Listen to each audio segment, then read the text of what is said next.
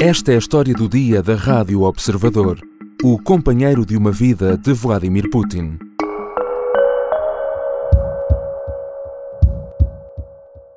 Легендарная группа Deep Purple.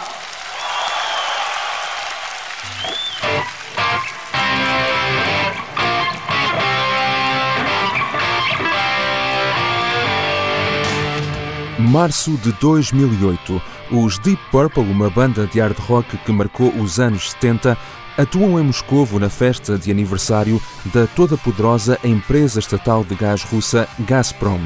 Na primeira fila do concerto, o homem que três dias antes tinha acabado de ser eleito presidente da Rússia aplaude efusivamente. Quem era esse homem?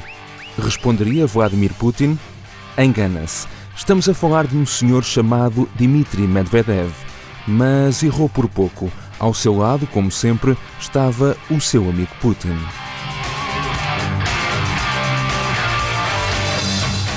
Medvedev tem sido notícia nos últimos tempos por tomadas de posição mais radicais e polémicas sobre a Ucrânia. Há poucos dias questionou no seu canal no Telegram quem disse que a Ucrânia ainda vai existir daqui a dois anos.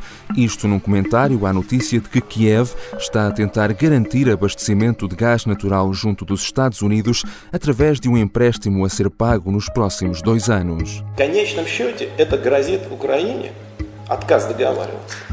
По сути, одним – утратой национального суверенитета. Dias antes tinha afirmado odiar o Ocidente, o qual acusa de desejar a morte da Rússia. Quem é este homem que cresceu na antiga Leningrado, hoje em dia São Petersburgo, ouvir discos que arranjava no mercado negro de bandas de hard rock do Ocidente como os Deep Purple e os Led Zeppelin, que foi primeiro-ministro e presidente da Rússia, mas que nunca se livrou do rótulo de ser a marioneta de Putin. Hoje vamos falar com Bruno Cardoso Reis, coordenador do Doutoramento em História e Defesa do ISCTE e da Academia Militar.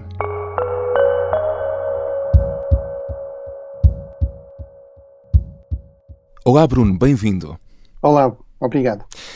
Há uma espécie de graçola que corre sempre a nível internacional eh, que diz que se Putin fosse o Batman, Medvedev seria o Robin. Os dois conhecem-se há mais de 30 anos, numa ligação que começou em São Petersburgo, na altura ainda Leningrado, e que dura até aos dias de hoje. Quem é este homem? Como é que surgiu esta ligação com Putin e como é que ela se foi reforçando com o passar dos anos?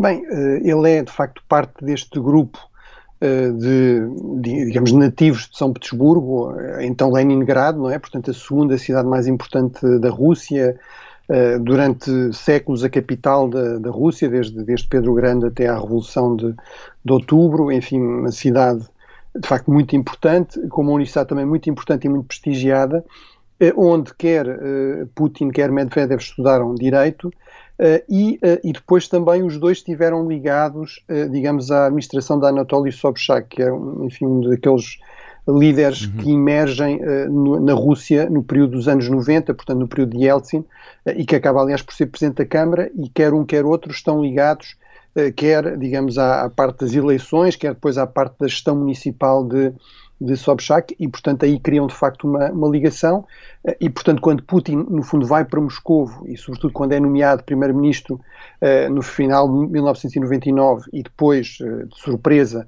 é nomeado por Yeltsin seu sucessor, quando ele se demite da uhum. presidência, mesmo no fim de 1999, de facto, Medvedev vai ser digamos, um braço direito de Putin. Vai ser uh, chefe de gabinete de Putin e depois vai ser mesmo primeiro-ministro uh, e depois vai acabar por, no fundo, naquele episódio um bocadinho, digamos, paradoxal uhum. de, de, de, troca de cadeiras, não é? Vai, vai ser primeiro, primeiro-ministro e depois presidente, quando Putin passa a primeiro-ministro e depois volta Putin a ser presidente e Medvedev a ser primeiro-ministro.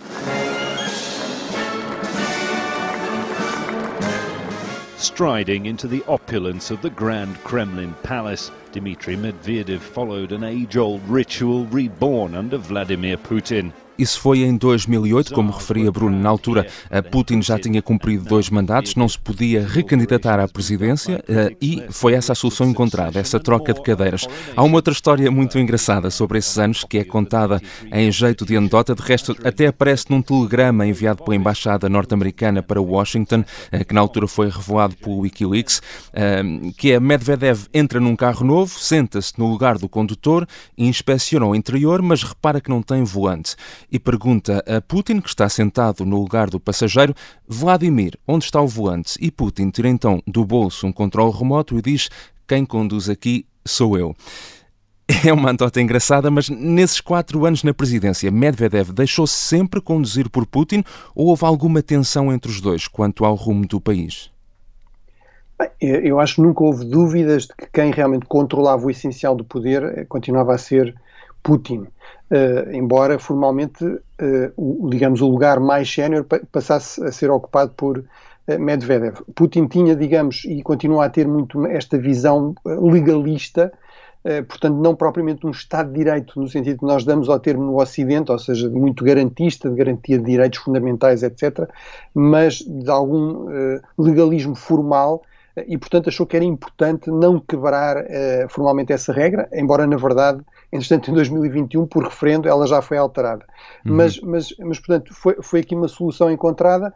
Apesar de tudo, houve a expectativa, e isso acho que também foi alimentado, quer por um, quer por outro, de que Medvedev encarnava uma, uma visão um pouco mais moderna, um pouco mais pró-ocidental, eu estava, por exemplo, a ver as memórias de um, de um hum. uh, embaixador norte-americano na, na, Rússia no tempo de Obama, e que antes disso tinha sido conselheiro de Obama também para, as, para, as, para a Rússia, Michael McFall, que diz, começa precisamente as suas memórias com o episódio da assinatura do novo Tratado de SALT de limitação de armamento, que reduziu, aliás, o armamento nuclear à volta de 30%, que foi assinado precisamente em 2010 em Praga, com Medvedev como, como, presidente, e portanto é esta expectativa. Ele diz uh, eram novos presidentes, jovens na Casa Branca, no Kremlin, a Guerra Fria parecia uma uhum. realidade distante, uh, e, e, diz de facto Medvedev parecia ser um modernizador pró-ocidental, pró ainda que relativamente prudente.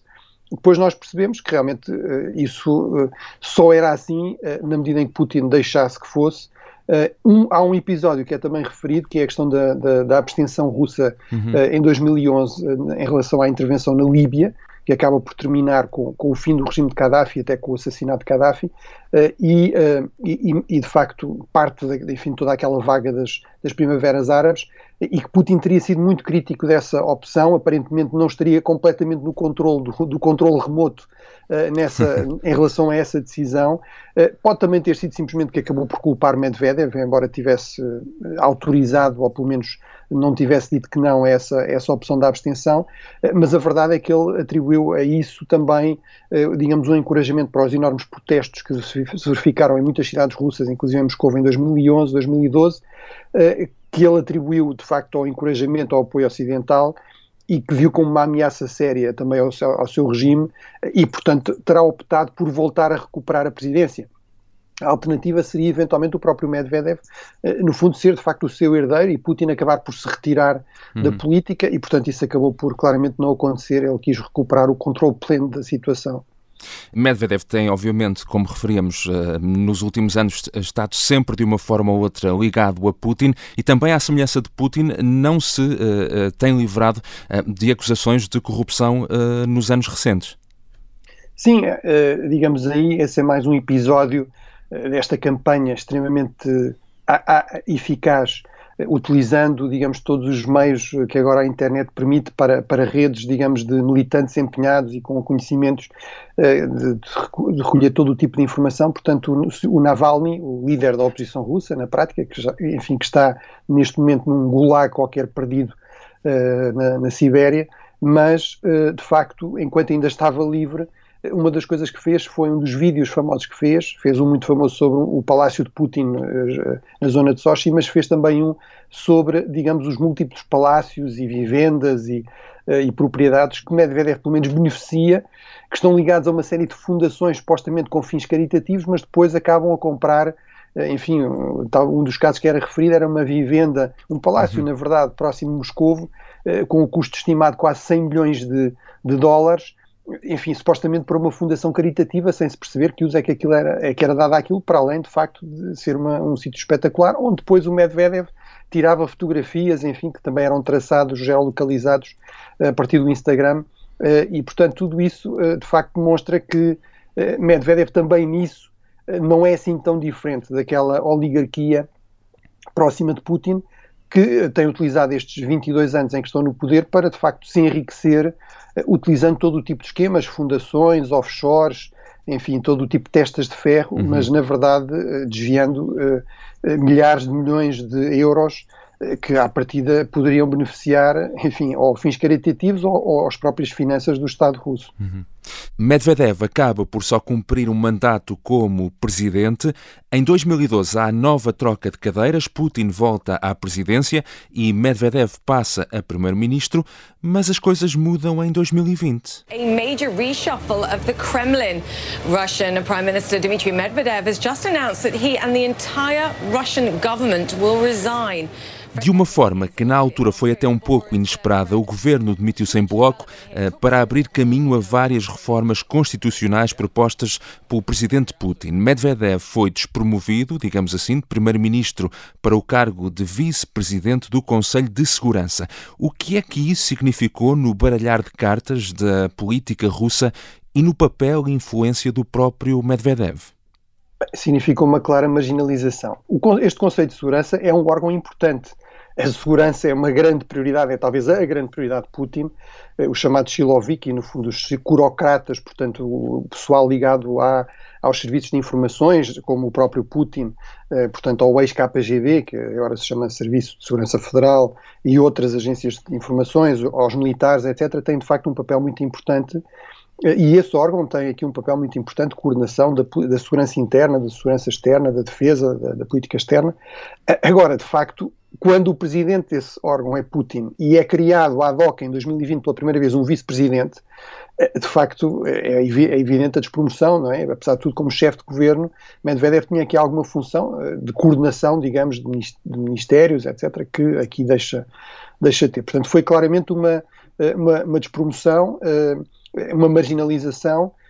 Uma interpretação possível é que, de facto, Putin procurou face ao, ao, ao, terrível impacto da Covid na, na Rússia, uhum. em termos de número de mortos, em termos de ineficácia das vacinas, em termos de crise económica, eh, procurou aqui algum refrescamento, não é? Mudar de, de, de, de caras eh, e talvez também trazer gente, digamos, mais, com mais energia eh, e, portanto, desse ponto de vista, parece-me claro que Medvedev está aqui numa posição hoje muito mais marginal. Mas sem o deixar cair mas sem o deixar cair completamente, porque eh, isso também é, digamos, é a prática nesta oligarquia, digamos, do Kremlin nestes últimos 22 anos, não é? É que ninguém a não ser que, enfim, entrasse em choque com Putin ou desafiasse, não é? Ou, eh, ninguém, digamos, é deixado propriamente cair, acabam sempre por eh, ir para algum tipo de parteleira dourada. Russia's former Prime Minister and President Dmitry Medvedev is back in the news amid the Kremlin's war against Ukraine. He warned of military strikes in his recent swipe at the West, vowing to make enemies of Russia disappear. Medvedev has even called the West horsemen of the apocalypse. A razão pela qual estamos aqui a falar de Medvedev agora, uh, apesar desta uh, marginalização nos últimos dois anos, é que ele recentemente tem voltado a ser um pouco uh, o centro das atenções, porque desde que começou a guerra na Ucrânia tem sido muito ativo ao nível das suas declarações públicas, muitas vezes violentas e polémicas em relação ao Ocidente. O que é que pode talvez explicar estas tomadas de posição por parte de um homem que, e quando passou na altura pela presidência entre 2008 e 2012, até era visto, como falámos, como mais liberal, potencialmente mais aberto a reformas, mas que parece agora ter endurecido muito o seu discurso. Sim, eu, eu, acho que provavelmente esta marginalização explica isso mesmo, ou seja, é aqui uma tentativa de recuperar o pé, de recuperar as boas graças, também de, de demonstração de fidelidade, digamos. Ele realmente tinha essa imagem, inclusive na própria Rússia, de ser, apesar de tudo, uma figura um pouco mais pró-ocidental, por exemplo, quando ele visita os Estados Unidos em 2010, fez questão de ir uh, à Califórnia, encontrou-se uhum. com o então governador Schwarzenegger, foi a Stanford, à universidade, dizer eu, queria, eu quero perceber como é que surgiu esta coisa maravilhosa de Silicon Valley, que eu, que eu também quero reproduzir na, na Rússia, e portanto agora no fundo uh, acho que isto são declarações para mostrar que de forma inequívoca a sua lealdade ao chefe, a Putin, e que de facto não, não há aqui nenhuma dúvida de que ele cortou as suas pontes com, com o Ocidente. De forma de facto extremamente violenta e também uh, extremamente contraditória. Às vezes eu diria até que uh, esta, esta propaganda russa acaba por, por se derrotar a si própria, que é, por exemplo, uh, vir criticar o que ele chama a russofobia do Ocidente, mas depois referir-se aos ocidentais como degenerados, bastardos, etc. portanto, enfim, é uma completa contradição, não é? Depois uhum. vem dizer, agora há poucos dias, por exemplo, que quem sabe se a Ucrânia existe daqui a dois anos. Isto quando o discurso do Kremlin, entretanto, tem sido, bem, nós só estamos aqui numa operação limitada, uma operação militar especial, e, portanto, não, não estamos a pôr em questão a existência da Ucrânia. Portanto, de facto, muitas vezes ele acaba por, nesse talvez excesso de zelo, cair em muitas contradições ou se calhar revelar verdadeiramente uhum. aquilo que pensam, que pensa esta elite, digamos, russa, esta elite do Kremlin, que vê o Ocidente como em decadência terminal, acho que foi um dos erros que eles cometeram, foi achar que isso era verdade, que a sua propaganda era verdadeira e que, portanto, o Ocidente seria completamente incapaz de ajudar com alguma eficácia a Ucrânia, ou achar também que a Ucrânia não tem qualquer viabilidade nem, nem legitimidade para existir, o que significaria uhum. que também basta, bastava lançar eh, tropas sobre a Ucrânia que aquilo tudo colapsava como um, um, hum. castelo de cartas, que eu penso que era realmente a expectativa inicial uh, a 24 de fevereiro. Eh, eh, há, há, muitas interrogações para o futuro quando falamos da Rússia e o segundo mandato eh, de seis anos de Putin termina já em 2024. Muito se especula sobre o que poderá acontecer, de resto, a adicionar à própria especulação recente sobre o estado de saúde de Putin. Mas imaginemos que Putin até chega a 2024 em condições físicas, enfim, de continuar a exercer um cargo público. Será que pode voltar a ter a tentação de usar uma estratégia semelhante à que fez com Medvedev em 2008 para se manter no poder? Ou seja, ocupar eh, de novo o cargo de Primeiro-Ministro, eh, mas com poderes reforçados, desta vez talvez já não com Medvedev, mas também não sei quem é que se preferiria no horizonte. Sim, eu acho que, enfim, Putin não quer encorajar nenhum tipo de especulação sobre a sua sucessão e acho que, aliás, este referendo e esta mudança tem esse objetivo. Supostamente ele poderá continuar legalmente na presidência até 2036. Eh, portanto, no fundo, até ao fim da sua vida. Imagino eu que ele não espera chegar provavelmente tão longe, ou pelo menos provavelmente não em funções de poder.